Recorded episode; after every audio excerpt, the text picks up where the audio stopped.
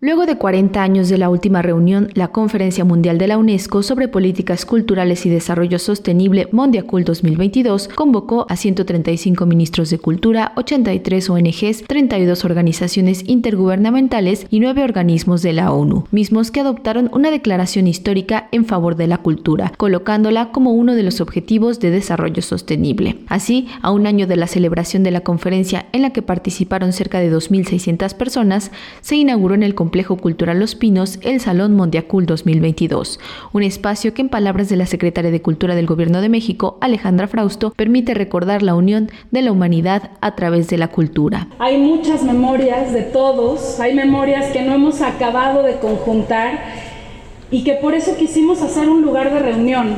En este espacio que es la Casa Miguel Alemán, en esta residencia oficial del pueblo de México y de las culturas del mundo, hasta el momento de Mundiacult no habíamos recibido a tantas manifestaciones culturales del mundo en esta que era una residencia en donde se recibió a muchos eh, primeros ministros, presidentes, en la época en la que era residencia oficial de los presidentes, pero al cambiar y transformarse en este extraordinario espacio cultural, pues tenía que ser parte de la sede de Mundiacult.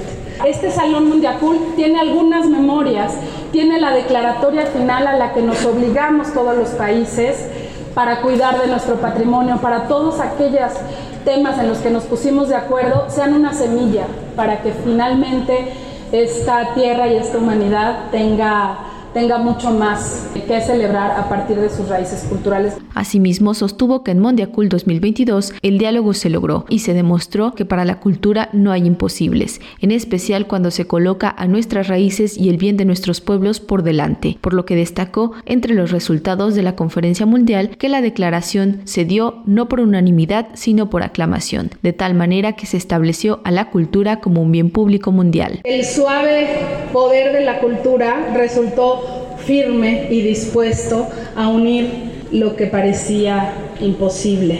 No dejemos de lado la agenda cultural nunca más.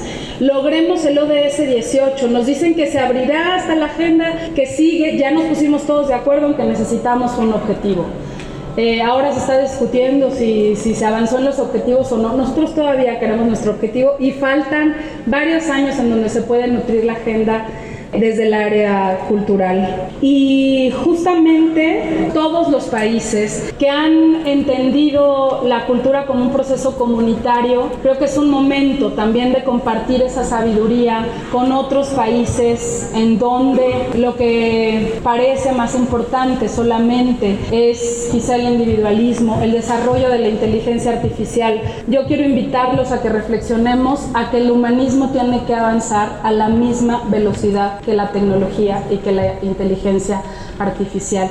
Ese encuentro nos dejó esa lección, nos dejó la lección de que reconociéndonos entre todos podemos cambiar esta tierra y podemos construir paz. La secretaria también señaló que este encuentro de las culturas del mundo fue el sitio para la firma de acuerdos. Además, se propició que Israel y Estados Unidos, que no formaban parte de la UNESCO, ahora tengan una relación con el organismo e incluso regresen a este. Finalmente, adelantó que gracias a Mondiacul, la edición 2023 de original Encuentro de Arte Textil Mexicano tendrá a 22 países presentes. Por su parte, Andrés Morales, representante de la UNESCO en México, comentó que en la última cumbre del G20 se reiteró el valor de la cultura y reconoció el liderazgo de México en este ámbito. Quiero reconocer el liderazgo internacional de México por posicionar a la cultura y a la diversidad cultural como ámbitos estratégicos de la cooperación internacional. Liderazgo evidente durante Mondiacult y la adopción de su declaración final. Por eso hoy México, con el apoyo de la UNESCO, es uno de los 13 países que está implementando la fase piloto de los indicadores temáticos de la cultura para los objetivos de desarrollo sostenible.